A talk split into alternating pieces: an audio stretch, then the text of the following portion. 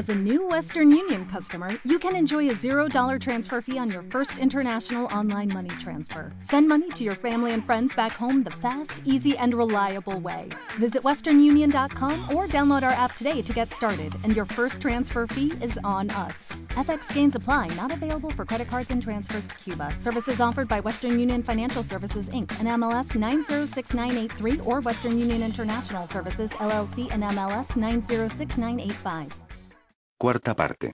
1990. 1. Aún tengo noticias de Vicky, casi cada mes.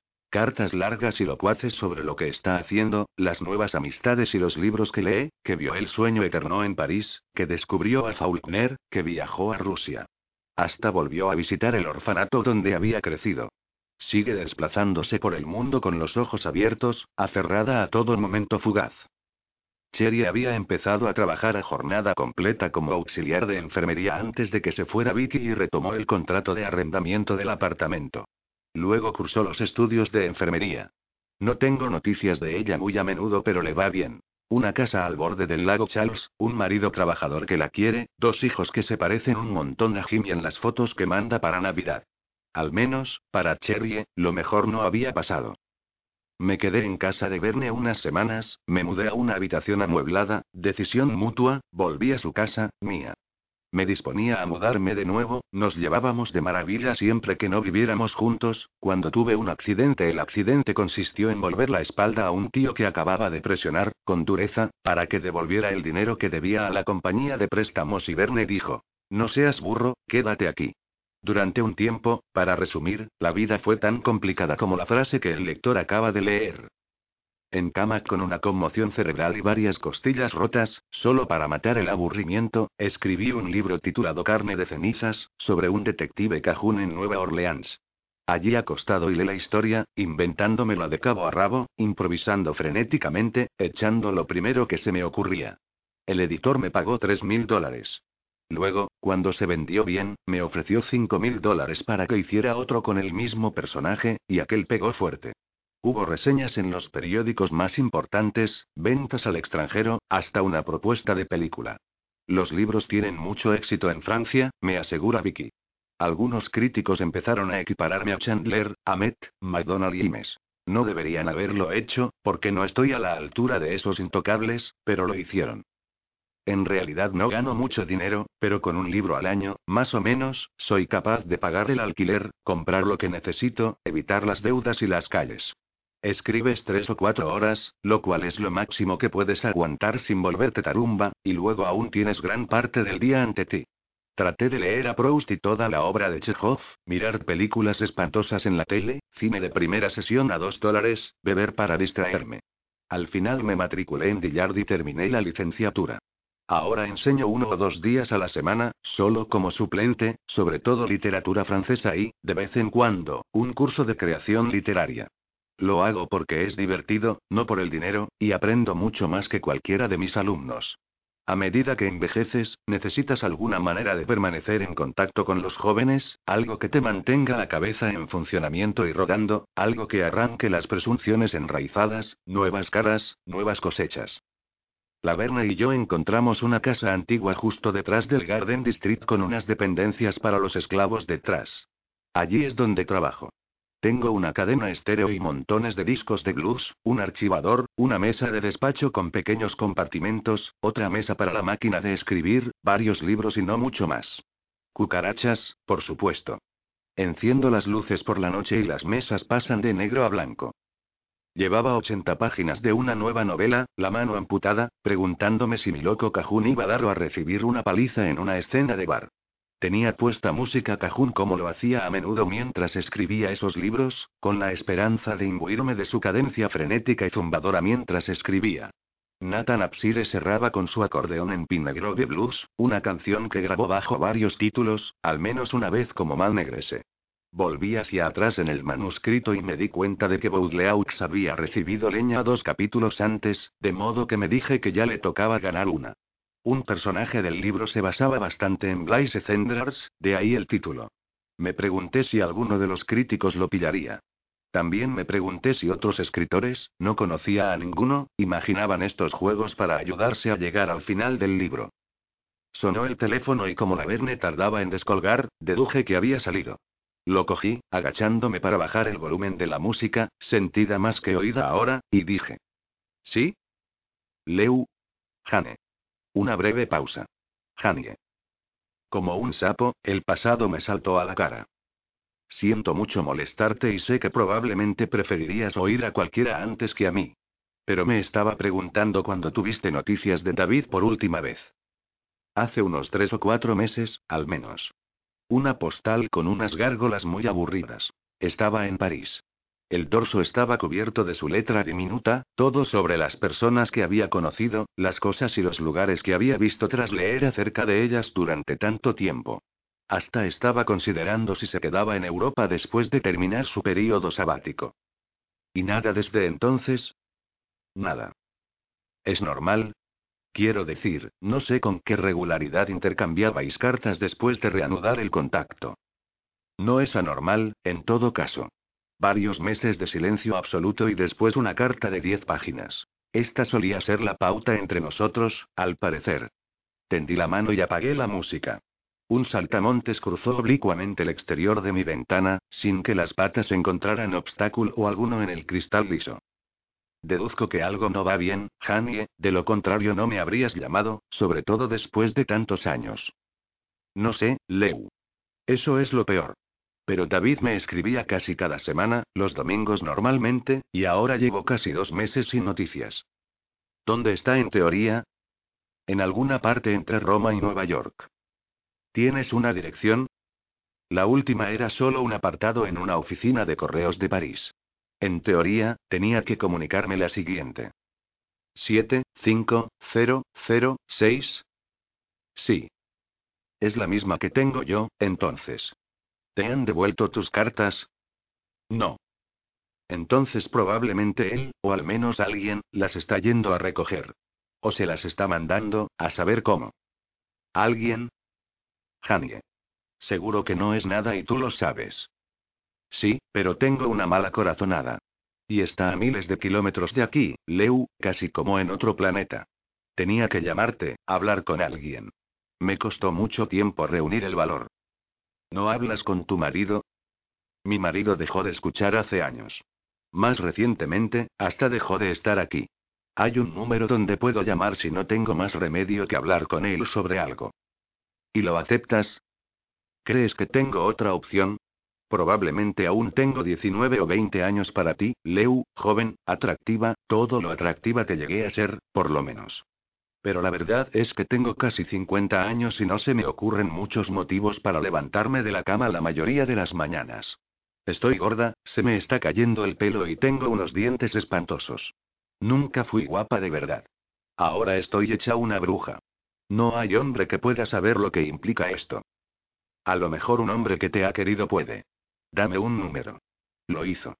A lo mejor lleva tiempo. El saltamontes había terminado su garbeo y desapareció. Salía a la luz del sol y me senté en un banco salpicado por las cagadas de los pájaros debajo de uno de los árboles. Poco a poco el sol cedió el paso a la tarde. Poco a poco el sapo se volvió solo historia y, por tanto, soportable. Tos. Telefoné a la Universidad de Columbia y me pasaron con el departamento de inglés sin demasiados problemas, al fin y al cabo, en casi todas las universidades lidiamos con burocracias que aspiran a unas cotas alcanzadas solo en la Unión Soviética, hasta que por fin llegué al jefe del departamento. ¿Sí? dijo. ¿Puedo ayudarle? preguntó con un acento que era una mezcla de Nueva Inglaterra y Virginia. La clase de acento que piensas que tendría Robert Lowell. Le conté quién era y le pregunté si David había vuelto al trabajo. De hecho, señor Griffin, estamos bastante preocupados por David. Tenía que estar en la facultad la semana pasada y habría debido empezar sus clases hoy en efecto. Pero nada, no hemos sabido nada de él. ¿No estará ahí, por casualidad? No. No hemos tenido noticias. No hay ningún colega próximo que haya recibido una postal, una carta, bueno, le apreciamos muchísimo todos, por supuesto. Admiramos tremendamente su trabajo, ni qué decir tiene. Pero, cercanos, cercanos, no. No lo creo. Dave no es muy sociable, ya sabe a lo que me refiero. Se reserva la opinión. A contracorriente y todo eso. Pero espere, ahora que lo pienso, a una de las bibliotecarias la veía con bastante frecuencia, la señorita Porter, la encargada de colecciones especiales. No había nada sentimental entre ellos, entiéndame, pero eran buenos colegas. ¿Le gustaría que le pasara la llamada? La señorita Porter debe estar en su puesto. Si no le importa. En absoluto, no es nada. Por cierto, soy un gran admirador suyo. Esta incluimos sus libros en una asignatura que dimos sobre la novela proletaria, una asignatura bastante concurrida. Gracias. Siempre las he considerado solo un entretenimiento. Ah. Y lo son, desde luego. Pero en otro nivel, algo más que un mero entretenimiento, ¿no? Quizás. Ahí está la gracia. Dejar que los críticos deduzcan, ¿no? Bueno, ahora le paso con la sección de colecciones especiales. Me salió un estudiante idiota encargado de ordenar los libros. Gracias a mi insistencia, un auxiliar de posgrado y por fin la señorita Porter, que me pidió que la llamara Alison, con una sola L. Lo dijo como si nadie más lo hubiera dicho jamás. Le conté quién era. Pensé que a lo mejor tendría usted una postal, una carta. Ni siquiera sabemos si ha vuelto a Estados Unidos, dije.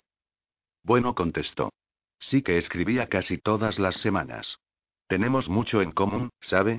Soy una francófila de pies a cabeza. Y él escribía para contarme todos sus descubrimientos, todo sobre las personas que conocía, los libros o los manuscritos poco comunes que había visto por toda Francia. Esperaba con tanta impaciencia aquellas cartas. Cuando tuvo noticias de él por última vez, señorita Porter, Alison. Ay, amigo mío, no sabría decirle. El tiempo, las fechas y todas esas cosas se me escapan muchísimo. ¿Podría esperar un momento? Dije que por supuesto y escuché la cancioncilla del teléfono. Sí, aquí está. La última carta que tengo está fechada el 24 de agosto, en París. Luego hay una postal, sin remitente, pero con un matasellos de Nueva York, la fecha es no sé qué de septiembre, el 7, el 17. Solo. Nos vemos pronto, a mi ties. ¿Y nada desde entonces? Ríen. Gracias, Alison. Espero que si se entera usted de algo, nos lo haga saber. Le di mi número, le di de nuevo las gracias y colgué. Al cabo de un rato, crucé el patio para entrar en casa y puse la cafetera. Estaba moliendo los granos cuando se abrió la puerta principal y entró la Verne en la cocina. ¿Café, eh? Exacto. Hay para mí. Siempre. Llenó una jarra y se puso a regar las plantas del alféizar de la ventana. Me voy fuera unos días, Leu. ¿Leche? Solo, creo. ¿Estarás bien? Como siempre. Nos sentamos a la mesa de la cocina con las tazas humeantes entre nosotros. La Verne sorbió el café y torció el gesto. No estás enfadado conmigo. Me encogí de hombros. Ya sabes que siempre volveré. No hay nadie que haga el café como tú.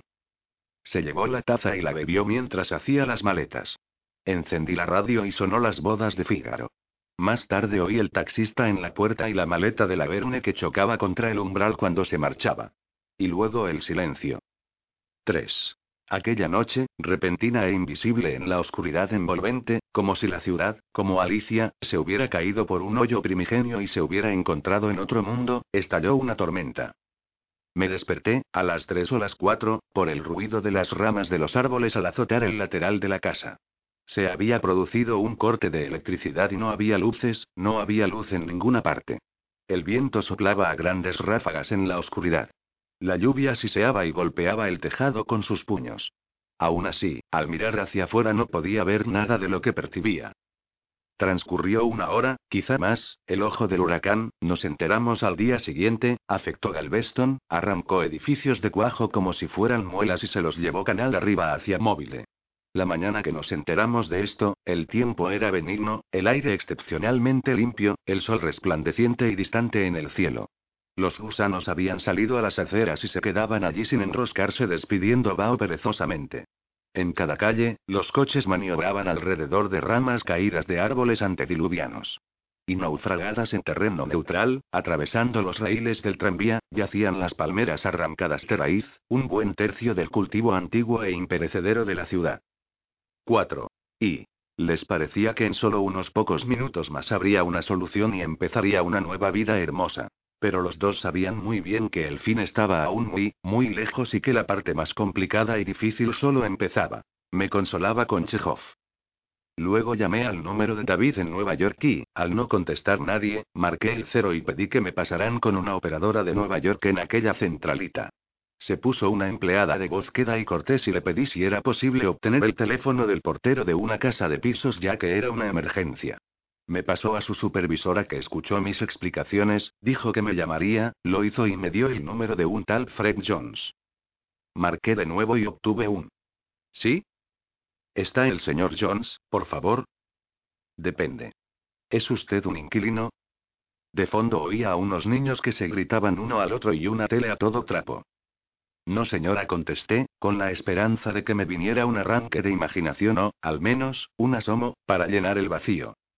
Sobre uno de los inquilinos, entonces. No, señora. Ya, bueno, el caso es que está dormido. ¿Quiere que lo despierte? Creo que sería lo mejor, sí, señora. No le va a hacer ninguna gracia. ¿A quién se la haría? Un par de minutos más tarde, se puso al teléfono el oso Jones. Departamento de Policía de Nueva York le anuncié. Tenemos un parte de persona desaparecida, David Griffin, su último domicilio conocido es de su portería. Espero que nos pueda ayudar. Haré lo que pueda, agente. Siempre coopero con la ley. Pero no lo hemos visto últimamente. Se fue a Europa, nos dijo, eso fue en junio. Sigo cogiendo su correo del buzón. El apartamento está pagado hasta noviembre. ¿Nadie está viviendo en él? No, señor. ¿Ha subido a comprobarlo personalmente? Hace una semana. En parte, me pagan por ello. ¿Tiene ahí el correo?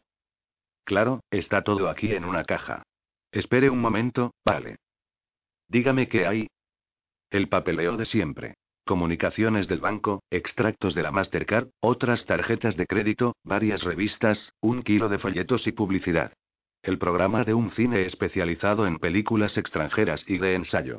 Un catálogo de libros de Francia. Nada personal. No, señor, nada en realidad. Gracias, señor Jones. A su disposición, agente. Si puedo hacer algo por usted, cualquier cosa, no dude en llamarme, ¿vale? Vale. Los buenos ciudadanos como usted nos facilitan la tarea. Nada, hombre, nada. Tenía razón. No había sacado nada de nada. Le recuerdo el curioso incidente del perro durante la noche. Pero el perro no hizo nada durante la noche. Eso es el curioso incidente como mi colega, el señor Olmes, dijo una vez. Terminé la cafetera, leí a Chekhov un rato más, preparé un Dream Martini en una jarra y llamé a la operadora transatlántica.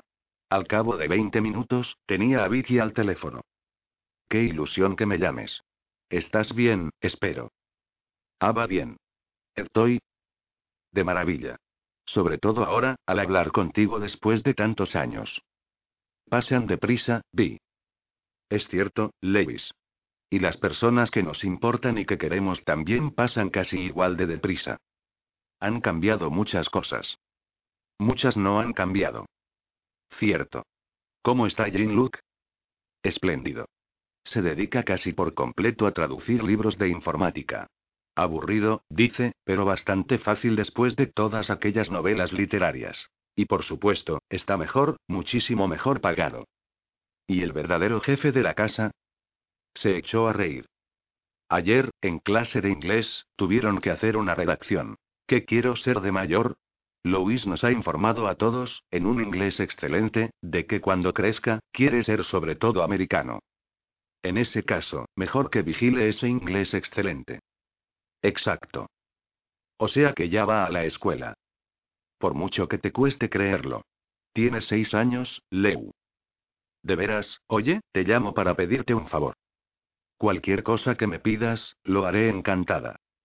Mi hijo David ha estado en Francia este verano durante un período sabático. Teníamos noticias de él con bastante regularidad, su madre y yo, digo. Luego no vino nada más. Ni cartas, ni postales, ni nada. No ha aparecido en su facultad aunque ya han empezado las clases. Ni siquiera sabemos si ha vuelto a Estados Unidos. Y necesitas que lo compruebe yo desde aquí. Exacto. Lo que puedas averiguar. Necesitaré remitentes, nombres de amigos o contactos de universidades, ¿qué más? ¿Tarjetas de crédito de las compañías aéreas? Eso no se me había ocurrido. Le di lo que tenía y prometí que el resto se lo mandaría por telegrama, incluso su número de pasaporte. Le di las gracias. No hace falta que me las des, Leu. Cuando Luis crezca y se vuelva americano, ya me lo localizarás para pedirle que escriba a su pobre madre. Tú me manques, Vi. Estoy esto puede llevar algo de tiempo, Leu. Las cosas aquí en Francia ya no son lo que eran. ¿Acaso lo son en alguna parte? Oh reboir, Moncher. Oh reboir. Me serví otro martín y salí al balcón. A Nueva Orleans le encantan los balcones, los balcones y los patios retirados donde puedes, al menos en teoría, seguir con tu vida a un paso del barullo que te rodea o que se extiende debajo de ti. Al otro lado de la calle, unas niñas salían de la escuela de St. Elizabeth, toda duda o pregunta anticipada, contestada, en su catequesis y clase matinal, con unas piernas jóvenes y fuertes que se movían en el interior de la jaula de las faldas plisadas de sus uniformes. 5. Mi cajún, bendito sea su viejo corazón de cazador, iba husmeando cada vez más cerca de la verdad y avanzaba hacia ella improvisando tal como lo hace un artista, un músico de jazz o de blues, un poeta. Recordaba lo que Gide había dicho de las novelas de detectives. Cada personaje trata de engañar a todos los demás y la verdad solo se vuelve lentamente visible a través de la neblina del engaño. Unos capítulos atrás, había introducido unos fragmentos de Evangeline, traducidos a la jerga periodística. Pero estaba sucediendo algo raro. Cuanto más escribía sobre Baudelaire, menos usaba la imaginación, más me basaba en experiencias y personas de mi propio pasado y escribía cosas cada vez más cercanas a mi vida. Ahora en la página 97, se materializó de la nada una enfermera pelirroja sin previo aviso, que le metía a Baudleaux las puntas de las sábanas debajo del colchón, había sido víctima de un accidente de tráfico, mientras marcaba las R's. Me figuré que la Verne surgiría pronto, a lo mejor incluso su última salida a escena. Escribí hasta las dos o las tres aquella madrugada, encajando a la enfermera en la trama de la novela y al final me quedé dormido en el suelo donde me había tumbado para descansar unos minutos. En un momento cercano al amanecer, oí pájaros y en la penumbra distinguí la forma oscura del teléfono en un rincón de la mesa, se dispararon campanas. Leu, ya sé que es bastante temprano para ti. Estaba casi en pie. Al menos había empezado a tomármelo en serio. Voy la. Ahí va. Me acerqué a la pensión donde se alojaba David y se marchó de allí, según sus planes, a finales de agosto, alrededor del 25, dejando su dirección de Nueva York para que le mandaran el correo que llegara. Jin llamó a la agencia de viajes y confirmó que había una reserva a nombre de David Griffin, vuelo sin escalas de París a Nueva York el 26, pagado mediante su tarjeta de crédito de la American Airlines. No está mal para unos amateurs. La palabra amateur viene originalmente de amar, de apreciar, Leu. ¿Hay algo más que podamos hacer por ti? De momento, no. Pero no sé cómo expresaros mi agradecimiento a los dos. No hace falta punto ecrismo yo apelle en core, ¿vale? Bien, machere. Al cortarse la conversación, me quedé solo en el culo de América. Puse agua para el café, me duché, me afeité y me lavé los dientes, aunque nada de esto ayudó demasiado. Me comí un melocotón, pensando en Prutfrock, y unos huevos revueltos. Me acosté de nuevo, en la cama esta vez, y estaba casi dormido cuando sonó el teléfono. Leu. Volveré a casa mañana por la mañana, si te parece bien. Tendré el desayuno preparado, dije después de un momento. Podría venir esta noche. O ahora. En ese caso preparas tú el desayuno. Y me quedé dormido otra vez. Me despertó el aroma de bacon, café recién hecho, aceite caliente y mantequilla. Fuera estaba oscuro y me sentí desorientado. Entré a la cocina. Buenos lo que sean, días. Tardes. Dijo la Verne. Siéntate y toma un café, sin seguir necesariamente este orden. Obedecí y mientras bebía, sacó del horno varias sartenes con tortillas y patatas, metió en el pan con mantequilla y desenterró bacon frito de unas capas de paños de cocina. Cuando las tostadas estuvieron listas, me sirvió más café y se puso una taza, leche caliente y café al mismo tiempo, al estilo de Nueva Orleans, y se sentó frente a mí. ¿Cómo va el libro? Despacio como siempre, pero bien. No dije nada sobre David, sobre la llamada de Janie. A lo mejor te pongo en él. No realmente tú, pero alguien como tú. No hay nadie como yo, Leu. Entonces la miré, la forma en que sostenía la tostada, mirándola con un ligero bizqueo, y supe que estaba en lo cierto. Nunca son ideas sino cosas sencillas las que nos parten el corazón. Una hoja que al caer, nos sumerge en nuestro propio pasado irreparable. El recuerdo del tobillo de una mujer joven. Una única sonrisa entre rostros desconocidos. Una Magdalena. Una tostada. Supongo que tendrás que ser tú, entonces. Terminamos la comida sin hablar. Mientras la Verune recogía los platos, dijo. Me voy a ir cuando termine con esto, Leu. Pero si acabas de llegar. Sacudió la cabeza. Una visita. Es lo único que permites, Leu. Sean años o un par de días, solo una visita a tu vida. Empezó a llenar el fregadero de agua, le echó jabón. Nunca me has pedido que me quede contigo, ni siquiera por una noche. Pero siempre pensé que era cosa tuya, V. Cosa tuya. Punto lo que tú quieras. Punto cuántas veces he oído eso durante todos estos años, cuando no era el silencio absoluto. ¿Es que no quieres nada, Leu? Se volvió del fregadero con las manos vueltas hacia sí, chorreando agua jabonosa que caía en el suelo delante de ella. Cerró una mano y la alzó, aún goteando, a la altura del pecho. Yo podría ser cualquiera por lo que a ti respecta, Leu, cualquier mujer. La mano se abrió. Las personas son intercambiables para ti, una cara bastante parecida a cualquier otra, todos los cuerpos cálidos y buenos para arrimarse a veces. Se volvió de nuevo hacia el fregadero y restregó una bandeja. Cogí un paño del cajón y me coloqué a su lado. En tus libros nunca hablas de algo que no esté pasado, superado, desaparecido. Me entregó la bandeja y estaba en lo cierto. La sequé. La coloqué en la repisa en un extremo de la encimera. Vale, concedí, pero no tiene sentido que te vayas. Quédate aquí, quédate la casa y me iré yo. Sacudió la cabeza. Me quedaré con Cherry hasta que encuentre sitio. Haz lo que quieras con la casa y el resto. Terminamos en silencio. El pasado, o el futuro abriéndose paso suavemente entre nosotros, separándonos. Miré el reloj encima del fregadero. Eran las nueve y cuarenta y siete minutos. Cuando la Verne regresó para decirme que se iba, eran las diez y dieciséis. Poco después, sonó el teléfono. Lo cogí. ¿Sí? ¿Está la Verne, por favor? Preguntó alguien tras un momento de vacilación. No. Colgué, apagué la luz y me quedé sentado mirando fijamente la oscuridad de fuera. En alguna parte de aquella oscuridad, cobijado o escondido por ella, quizá perdido en ella, estaba David. Y en alguna parte también, Vicky, Verne y otros seres que yo quería. En la oscuridad las cosas siempre se alejan de ti. La memoria te sujeta mientras el arrepentimiento y la congoja te sacan de dentro todos los demonios. La única ayuda, el alcohol y la mañana. 6. Abrí la puerta de un empujón y le vi la espalda inclinada sobre la curva gastada de la barra de caoba. Me senté a su lado, pedí un bourbon y le conté lo que tenía que contarle. Durante largo rato, entonces, nos quedamos callados. Yo oía los ruidos de los coches procedentes de la carretera elevada a una calle de distancia, más o menos. La vie dijo al fin esto House Cruelle, Nest Cepas. Mais oí dije. ¿Qué es Bray? Y la única ayuda, el alcohol y la mañana. Le Matin, todavía falta para que llegue y no le puedo meter prisas. Pero al alcohol, sí puedo. Una botella, por favor, dijo al barman. ¿Me acompañará usted? Sí, contesté. Por supuesto. Y eso era todo. Salté varias líneas y tecleé fin, me preparé otra copa y empecé la revisión de las páginas finales.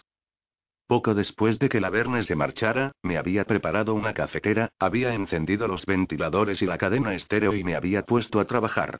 El teléfono había sonado varias veces pero en vez de cogerlo había dejado que el contestador hiciera su trabajo.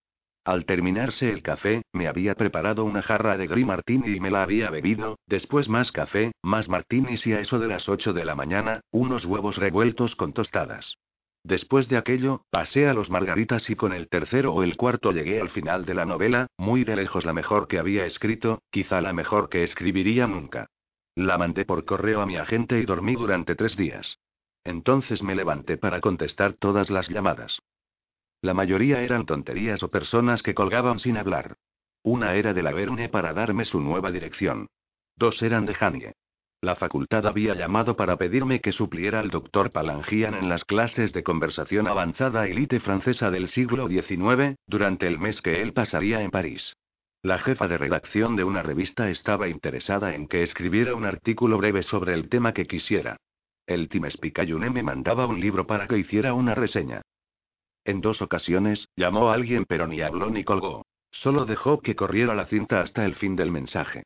No sé por qué, encontré aquellos 20 segundos de silencio de lo más inquietantes. Hasta la fecha, porque todavía los tengo, sigo encontrándolos inquietantes, aunque sin una buena razón. Llamé a Janie para contarle lo poco que había logrado averiguar, luego a la Verne para decirle hola, como no estaba, respiré hondo y le dije hola al contestador, luego pasé el resto de la tarde al teléfono hablando con varios amigos y numerosos desconocidos, empleados de agencias, un sobrecargo de vuelo, empleados de compañías de taxis y taxistas, hoteles, hospitales, pensiones, tratando de atrapar un solo cabo suelto que me condujera a David. Nada, como dijo Hemingway. Una palabra que posteriormente convirtió en verbo, el último. A eso de las ocho, me interrumpí para hacerme unos bocadillos y café, y luego leí un rato. Después de casi una hora, Doley, el único detective que conozco en Nueva York, me devolvió la llamada. Estuvimos juntos en el servicio, yo brevemente y él un par de enganches, y, por alguna razón, habíamos mantenido el contacto. Entonces era un policía militar. Bueno, Leu, ahí va. Tengo la confirmación, David sí vino en aquel avión. La azafata lo recuerda debido a sus modales. Luego ha aparecido un taxista que lo recuerda, después de haber oído su descripción por radio. Cree que lo dejó en la periferia del centro, quizás en Grand Central o Port Authority. Después de esto, nada. Cero. ¿Has ido al apartamento? El portero te dijo la verdad. ¿No hay otras pistas? ¿Ideas? A menos que vaya a ver a los lunáticos adivinos con sus varas de abedul y sus entrañas de pollo, no. Lo siento, Leu. Haré correr la voz entre mis contactos de aquí, por supuesto. Es un círculo bastante amplio. Nunca se sabe. A lo mejor alguno de ellos lo reconoce u oye algo, si sigue en la ciudad. Muchas gracias, D. Mándame la factura. ¿Qué factura? Yo no he hecho nada, Leu. Cuando haga algo, te mandaré entonces la factura. Cuídate, amigo mío. Lo haré. No hay más remedio, aquí arriba. Tuve otra llamada de seguimiento del caso aquella noche, y más a la mañana siguiente, ninguna de ellas de importancia, cubos llenos de agujeros. Walsh llamó para decirme que se había enterado de lo de David y que le hiciera saber si podía servirme de ayuda. Verne se ha ido, le comuniqué. Vaya, Leu. Parece que buscabas tu sombrero y te has calzado un orinal. Y por alguna razón aquello me animó extraordinariamente. Fui andando hasta St. Charles y tomé el tranvía para el centro, deambulé alrededor de Canal Street y del barrio francés como un turista, me detuve a tomar café en el Café du Monde y un brandy en el Napoleon House. Luego me metí en la primera sesión de un cine. Era una película de detectives al estilo de los 40, todos negros y blancos de pies a cabeza, lleno de mujeres que fumaban ostentosamente, sombreros ridículos y agudezas. El héroe era un antiguo idealista convertido en mercenario, que posteriormente había ido de capa caída y se había dado a la ginebra. Al cabo de 90 minutos se había vuelto un ciudadano hecho y derecho y, abandonado en el fantástico país del celuloide cuando se cerró la cortina, andaba probablemente vigilando sus propiedades al norte de la ciudad con varios trajes nuevos. Fue maravilloso. Me acerqué a Corondolet cuando ya estaba oscuro y tomé el siguiente tranvía, casi vacío al principio, pero que se fue llenando rápidamente a medida que rodeábamos Le Circle y subíamos hacia la zona residencial. Una mujer joven, sentada sola en el fondo, miraba fijamente por la ventana y lloraba. El conductor no paraba de observarla por el retrovisor. La casa estaba más vacía de lo que la había dejado. Me preparé una copa y me senté en la oscuridad. La noticia que mi cajún había llevado al viejo del bar era que su hijo estaba muerto, de una muerte innecesaria, estúpida, y yo sabía más que nunca que estaba escribiendo algo cercano a mi vida, que la botella del viejo y su aceptación muda eran las mías propias, que nunca volvería a ver a David. No soy un hombre muy dado a lo místico o lo inefable, pero allí sentado aquella noche a oscuras como un gato, con el aroma afrutado de la ginebra y el murmullo del viento que venía de fuera, lo supe. Y estaba en lo cierto. 7. Los siguientes días se me aparecen tan borrosos como nítido aquel momento. Me debí de beber todo lo que había en casa y luego seguramente salí a buscar más. Tengo un vago recuerdo de regresar por té. Charles con bolsas de papel en ambos brazos y tropezar en una esquina, pero solo una de las botellas, milagrosamente, se rompió. Firmé un cheque en un KIB. Caminé descalzo sobre la acera caliente mientras trataba de encontrar el camino a casa y me desperté al día siguiente con las plantas de los pies llenas de ampollas. Varios cuadros brillantes, todo el resto perdido. En un momento dado, surgió Walsh, o eso me pareció, luego la Verna y un poco más tarde dos indios con un Travois. Yo era una cometa que flotaba encima de multitudes entre las que se encontraban Hanie, David, Robert Johnson, mi viejo, Verne, Jules Verne, Mar Rainey, Walsh, George Washington Carver, toda la pandilla de locos. Mucha televisión de ordago. Concursos. Culebrones. Y de nuevo una mañana despertar con dolor y sed, ni una R marcada en ninguna parte. No me llevó mucho tiempo esta vez. A la semana, ya andaba suelto por la sociedad de nuevo. Apalancado en casa, bebía inacabables cafeteras y leía cosas como Balzac y Dickens. Daba clases para sustituir a Jack Palangian tres días por semana y tenía a varios buenos estudiantes. Empecé a correr con un joven de filología francesa. Escribí unos artículos discretos para una revista y una serie de artículos sobre la cultura cajún para el Times Picayune. Algunas noches, después del trabajo, la Verne venía a verme y después de cocinar, pasábamos el resto de la velada en el balcón hablando de los viejos tiempos. Somos igualitos, Leo solía decir. Ninguno de los dos va a tener nunca a alguien de forma permanente, alguien a largo plazo, que nos tenga tanto apego. Pero se equivocaba. Al cabo de unos meses de salir del hospital, adelgazar 14 kilos y reducir un par de tallas debido al jogging, me llegaron las galeradas de El Viejo y terminé de leerlas una mañana temprano, abrí la puerta de un empujón y le vi la espalda inclinada sobre la curva gastada de la barra de caoba, con lágrimas en los ojos. El éxito del libro transcurridos unos meses no me sorprendió en absoluto. Y ahora debo llegar a una especie de conclusión, supongo. No llego a imaginarme cuál debería ser. Sigo viviendo en la casa donde convivimos la Verna y yo en otros tiempos y sigue viniendo a verme algunas noches. Suelo hablar con Vicky, Walsh, Cherry y los demás. La memoria y las voces reales, y las voces de esos personajes mientras escribo, llenan las habitaciones. A veces el arrepentimiento y la congoja tratan de alzarse y hacerse escuchar y a veces, aunque no tan a menudo como antes, creo, lo consiguen. Y así, otro libro. Pero no sobre mi cajún, esta vez. Sobre alguien que he llamado Lewis Griffin, un hombre que conozco mucho y al mismo tiempo no conozco nada. Y para terminarlo solo me falta escribir. Volví a casa y escribí. Es medianoche. La lluvia golpea las ventanas. No es medianoche. No está lloviendo. Fin. ¿No te encantaría tener 100 dólares extra en tu bolsillo? Haz que un experto bilingüe de TurboTax declare tus impuestos para el 31 de marzo y obtén 100 dólares de vuelta al instante.